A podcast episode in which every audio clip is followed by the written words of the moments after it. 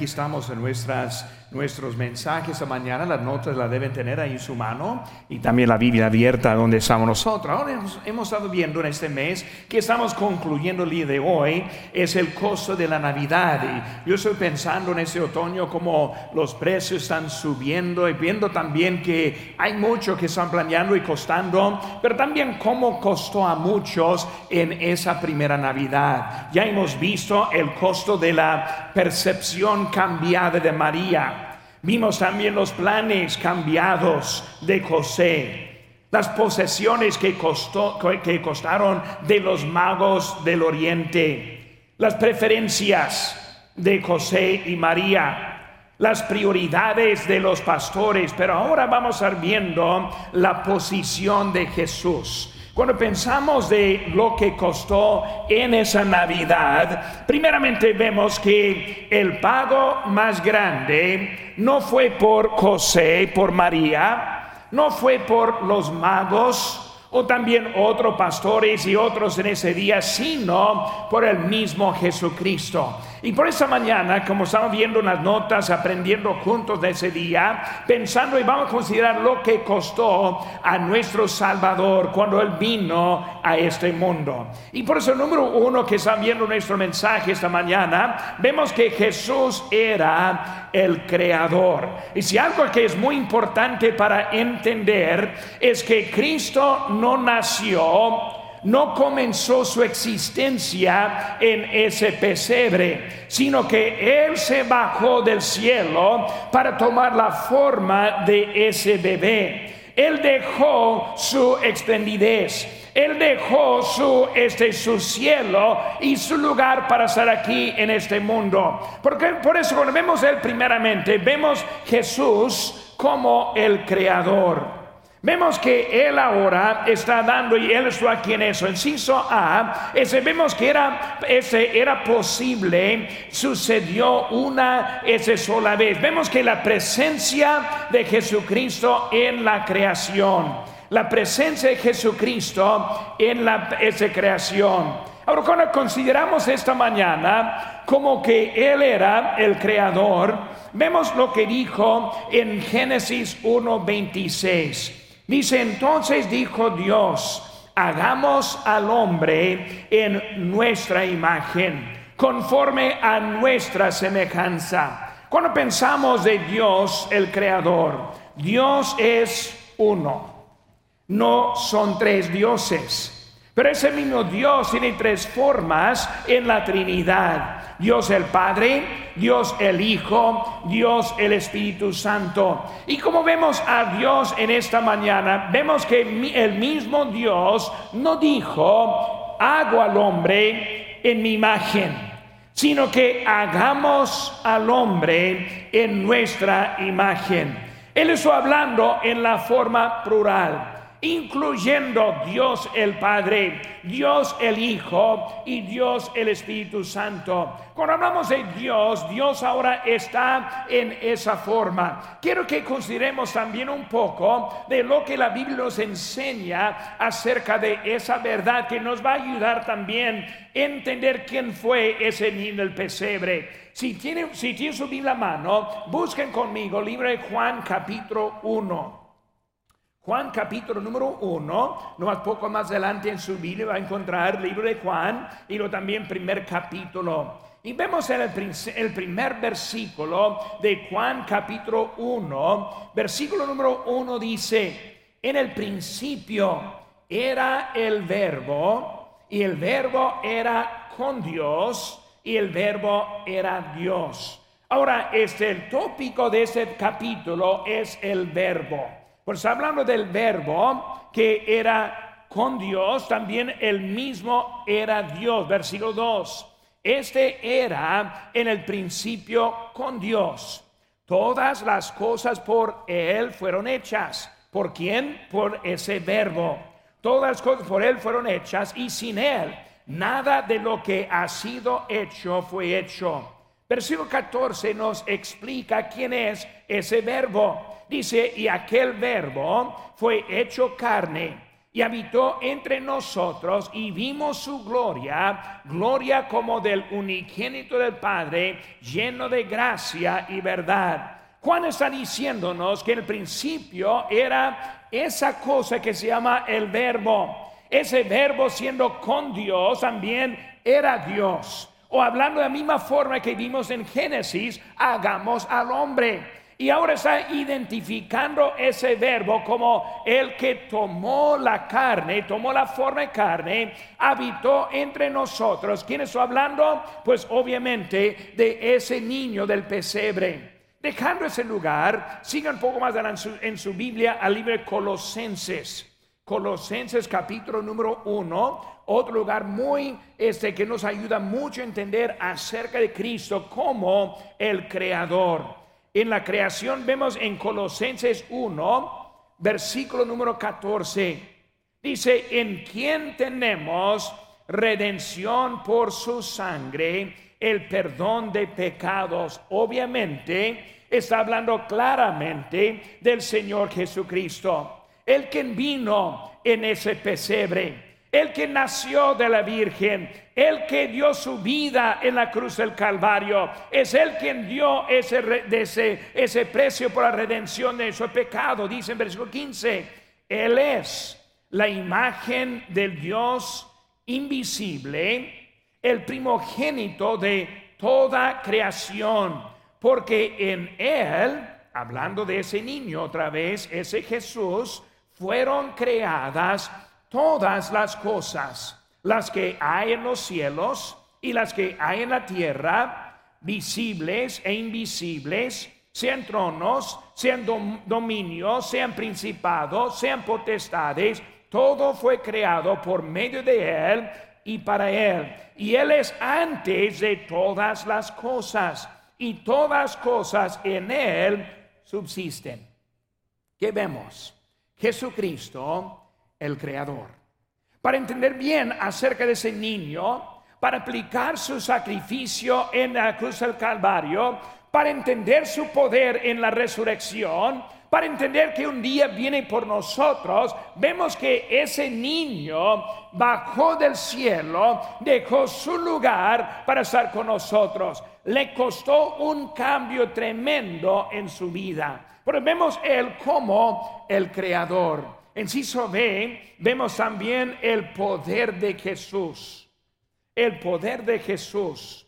El creador es el más poderoso. Cuando hablamos de un creador, es uno que tiene la habilidad de crear o no crear. Como el creador es de él que decide. Dice la Biblia que, Biblia que es por él y para él.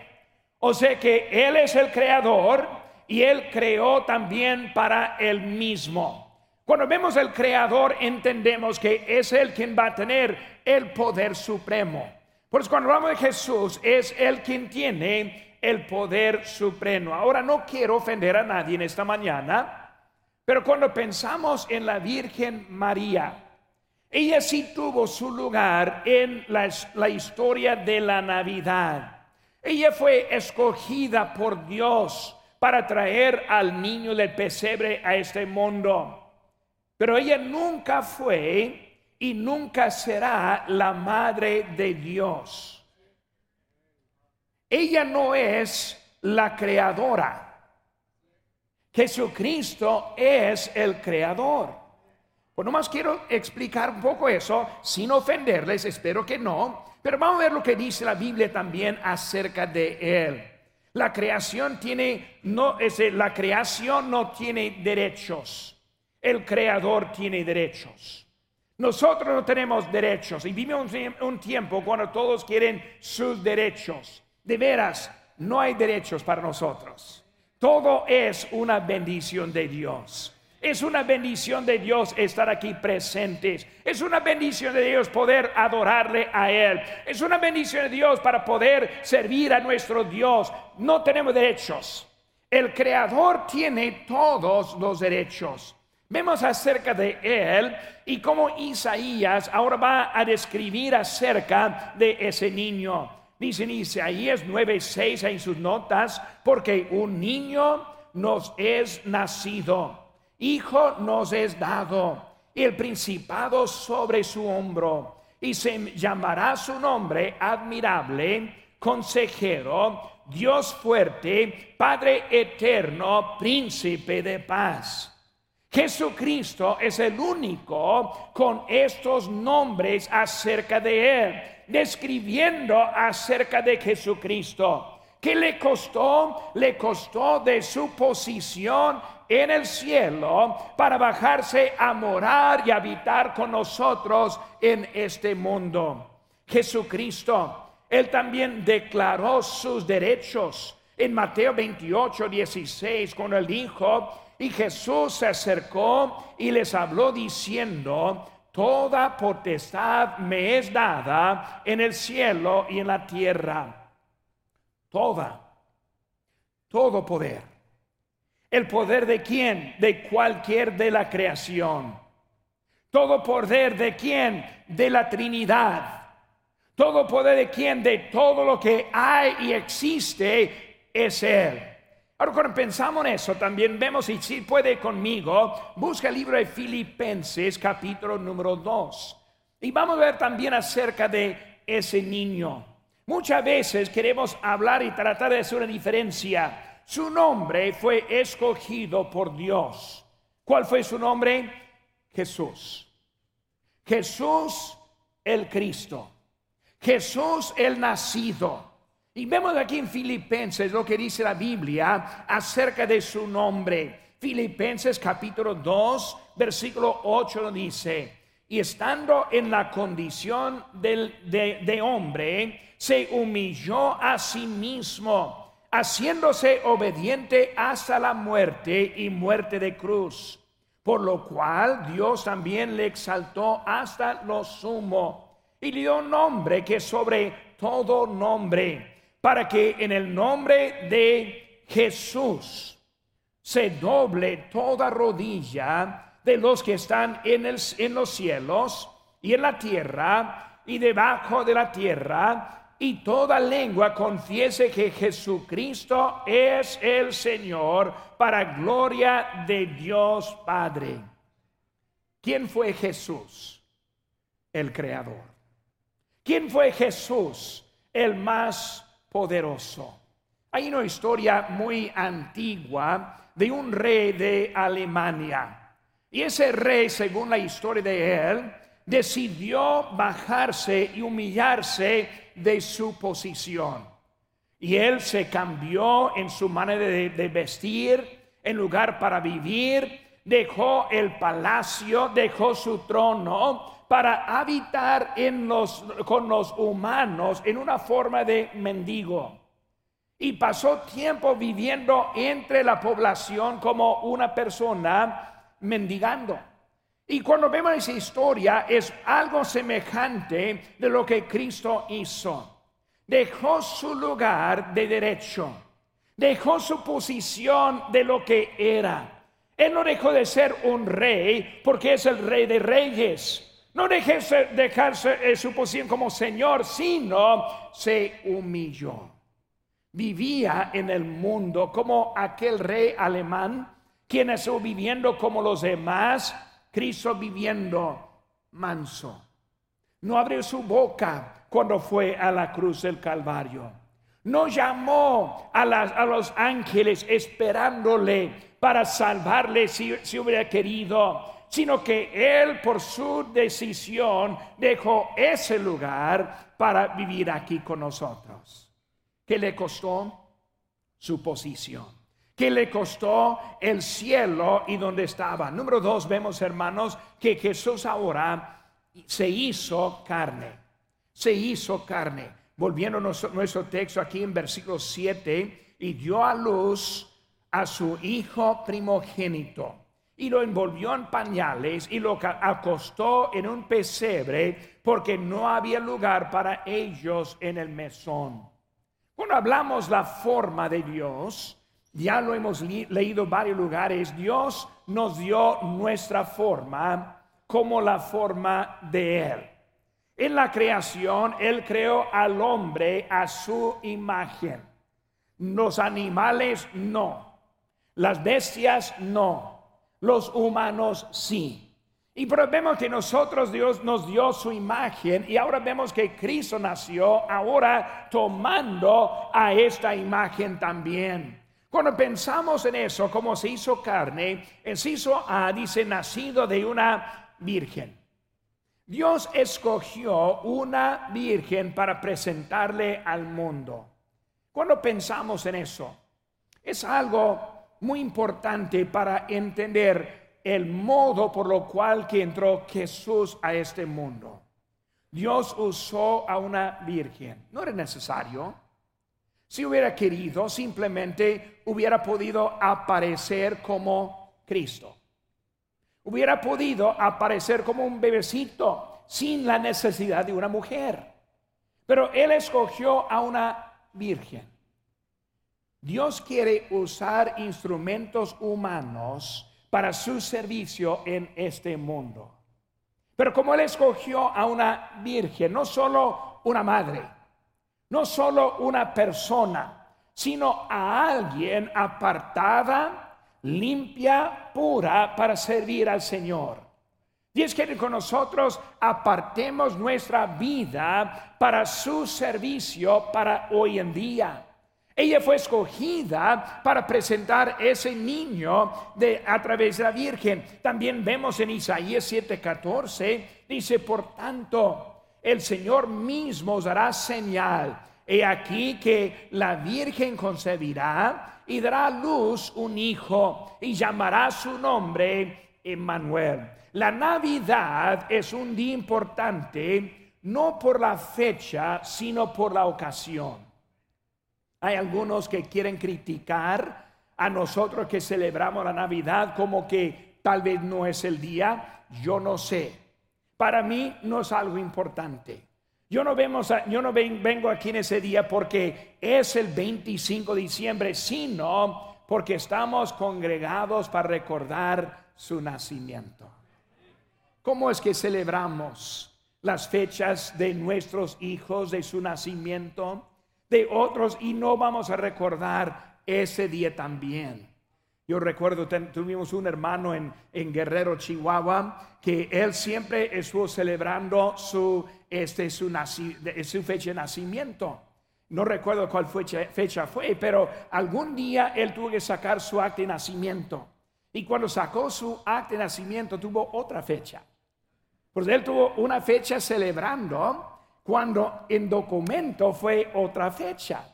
Y puede pensar, pues qué, qué curioso es, ¿no? Pues qué beneficio, beneficio fue para él.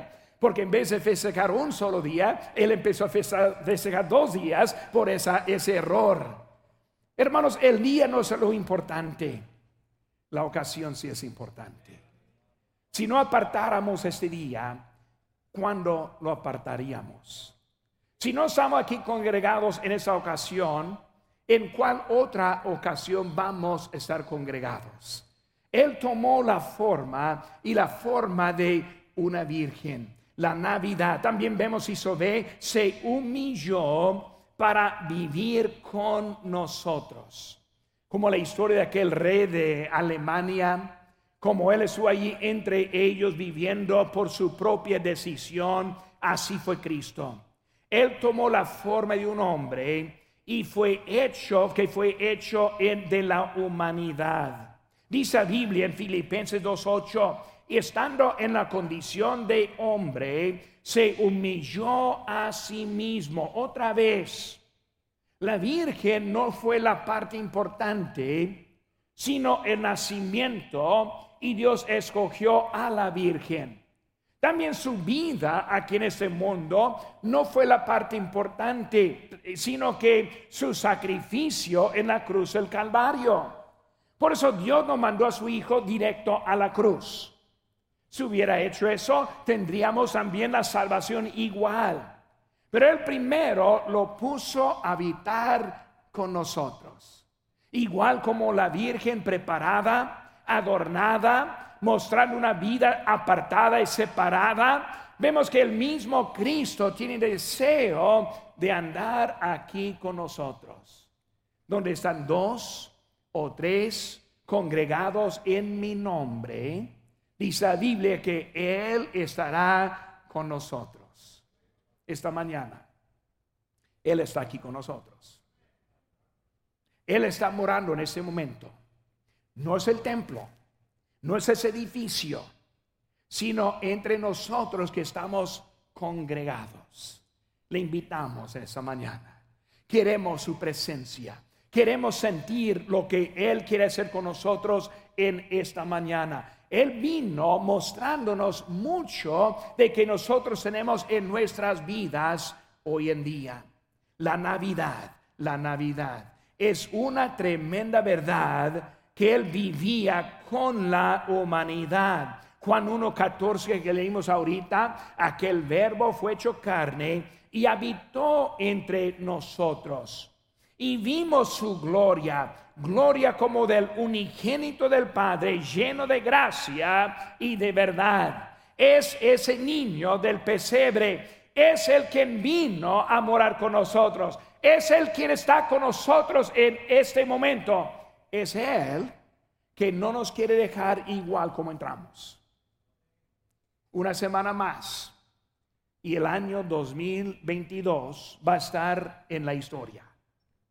Y entramos con una nueva oportunidad para servir a Dios. Cuando pensamos en eso, Cristo está dándonos esta oportunidad de avanzar en nuestra vida cristiana. Nunca debemos querer estancarnos en nuestra vida espiritual. Nunca debemos estar satisfechos con la vida que llevamos. Siempre debemos tener un deseo de seguir adelante. Él decidió hacer cambios de vidas en su presencia en este mundo. Número tres, hermanos. Vemos que Jesús fue crucificado. Jesús fue crucificado. En nuestro texto que leímos ahorita, dice que lo envolvió en pañales Ahora nosotros yo creo ya entendemos el, significado de esos, esos pañales. Los pañales fue un tipo de ropa que usaron para envolver los cuerpos, para sepultarlos. Eso fue escogido porque Él vino para ser crucificado. Vino para dar su vida en rescate por nosotros. ¿Qué le costó? Le costó mucho. Le costó el primer día dejando su lugar estar con nosotros. En vez de caminando en calle de oro, con puertas de perla, él, él se fue acostado en un pesebre, en un establo sucio, pero de allí fue de mal en peor. Porque ahora lo vemos en la crucifixión.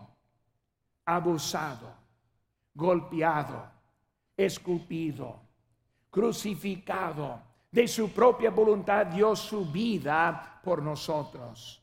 Vemos que eh, fue un sacrificio, hizo A, el sacrificio aceptable. El cordero del Antiguo Testamento fue el animal escogido para simbolizar la sangre, digo, el pecado quitado. Ni una vez pudo eliminar el pecado el Cordero del Antiguo Testamento. No fue aceptable. Fue algo simbólico para mostrarnos quién iba a venir para quitar todo pecado de este mundo. No solo en ese momento, no solo en el futuro, sino también en el pasado. Él vino para quitar, fue un sacrificio aceptable con él es el Cordero del Nuevo Testamento. Comunicó Juan en Juan 1.29, Juan el Bautista, al siguiente día vio Juan a Jesús que venía a él y dijo, he aquí el Cordero de Dios que quita el pecado del mundo. El sacrificio suficiente. Aquí vemos su primo Juan hablando de Él, diciendo, Él es a quien estamos esperando, Él es el, el Mesías, Él es ese sacrificio por nosotros. Ese niño, ¿qué le costó? Ese sacrificio. ¿Quién benefició? Yo, yo, usted, por lo que Él estuvo dispuesto a pagar por nosotros. Él vino para morir. 1 Timoteo 1.15, palabra fiel y digna de ser recibida por todos, que Cristo Jesús vino al mundo para salvar a los pecadores, de los cuales yo soy el primero. El apóstol Pablo entendió esta verdad de ese niño. Y como estamos ahora esta mañana por este momento adorando a Cristo, recordando lo que Él hizo por nosotros. Si ve nos da acceso al Padre. Acceso al Padre. Cuando oramos, hermanos, oramos a nuestro Padre. Ahora, no a Dios. Dios es un término para todo el mundo. Para el creyente no es Dios, sino es mi Padre. Porque oramos a nuestro Padre. Cuando ore, aprenden que estamos orando al Padre. Pero tenemos el acceso al Padre por medio del Hijo. Sin el Hijo no es el Padre. Sin el sacrificio de Cristo, sin la aplicación en su vida, si usted no ha aceptado a Cristo, con todo respeto, no es su Padre, es Dios. Cuando acepte a Cristo, es hecho hijo de Dios y ahora es su Padre. Pues oramos al Padre. Pero ¿quién nos da el acceso al Padre? Solo el Hijo. Otra vez, no, no quiero ofender. La Virgen María no nos da acceso. No nos ayuda. Ella fue el instrumento escogido para presentar al niño al mundo, no para darnos acceso a ese niño. Ese niño nos da acceso a nuestro Dios. Por si quiere buscar conmigo en Romanos 8:34 dice, ¿quién es el que condenará? Cristo es el que murió, más aún el que también resucitó, el que además está a la diestra de Dios, el que también intercede por nosotros. En el siguiente versículo, ¿quién nos separará del amor de Cristo? tribulación o angustia, o persecución o hambre, o desnudez o peligro, o espada. O sea, no hay nada que nos puede separar porque es Él que nos da acceso perfecto y completo a nuestro Padre. ese niño que le costó tanto. Jesús era el creador. Jesús se hizo carne. Jesús fue crucificado. Y número cuatro, hermanos, vuestras notas, Jesús es el Cristo. Es el Cristo.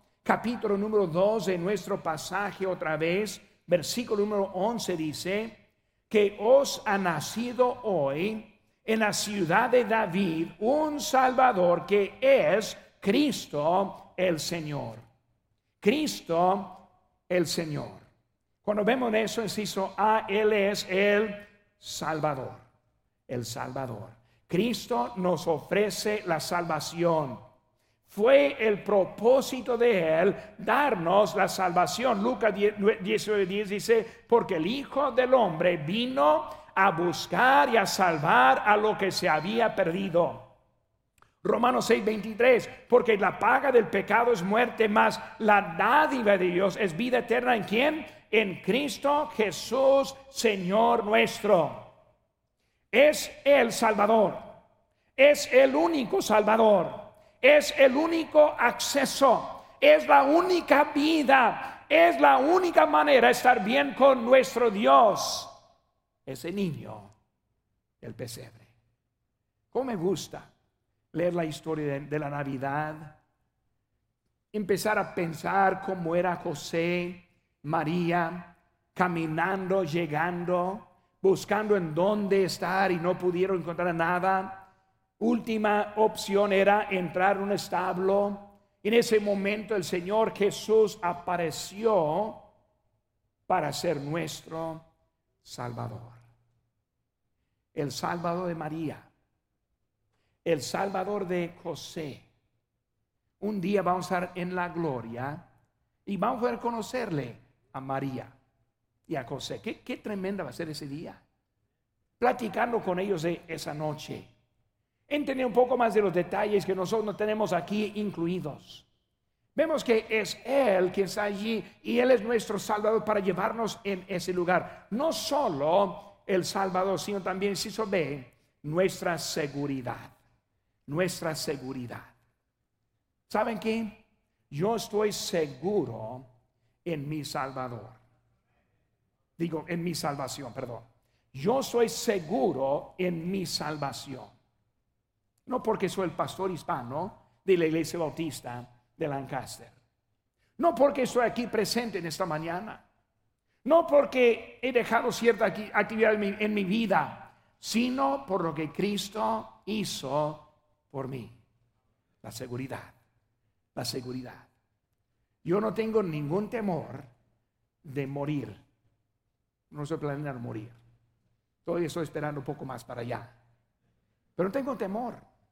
Porque yo sé que para mí el vivir es Cristo y morir, el morir ganancia. Él es nuestra seguridad. Él es la paz que nosotros podemos tener en Él. Juan 10, 27 nos dice, mis ovejas oyen mi voz y yo las conozco y me siguen. Y yo les doy vida eterna y no perecerán jamás, ni nadie las arrebatará de mi mano. Mi Padre que me las dio es mayor que todos y nadie las puede arrebatar de la mano de mi Padre. Yo y el Padre uno somos. Siempre me preocupa con el creyente que no quiere seguir la voz de Cristo. Me preocupa poquito a quien puede por años dejar al lado de seguir a Cristo. Que no lo quiere obedecer. Porque la Biblia dice que las ovejas oyen. Las ovejas siguen. Él nos da la vida eterna. Esa vida está segura. Cristo es nuestra seguridad. Vemos también en 1 Juan 5:13, estas cosas os he escrito a vosotros que creéis en el nombre del Hijo de Dios, para que sepáis que tenéis vida eterna y para que creáis en el nombre del Hijo de Dios. En esta mañana, para concluir nuestro mensaje, ¿quién es Cristo a usted? Más preciso, ¿quién es Jesús. A su nombre toda rodilla se doblará. Jesús que nació en ese día. Jesús quien ofreció su vida a cada uno. Fue Él que fue a la cruz para darnos esa salvación.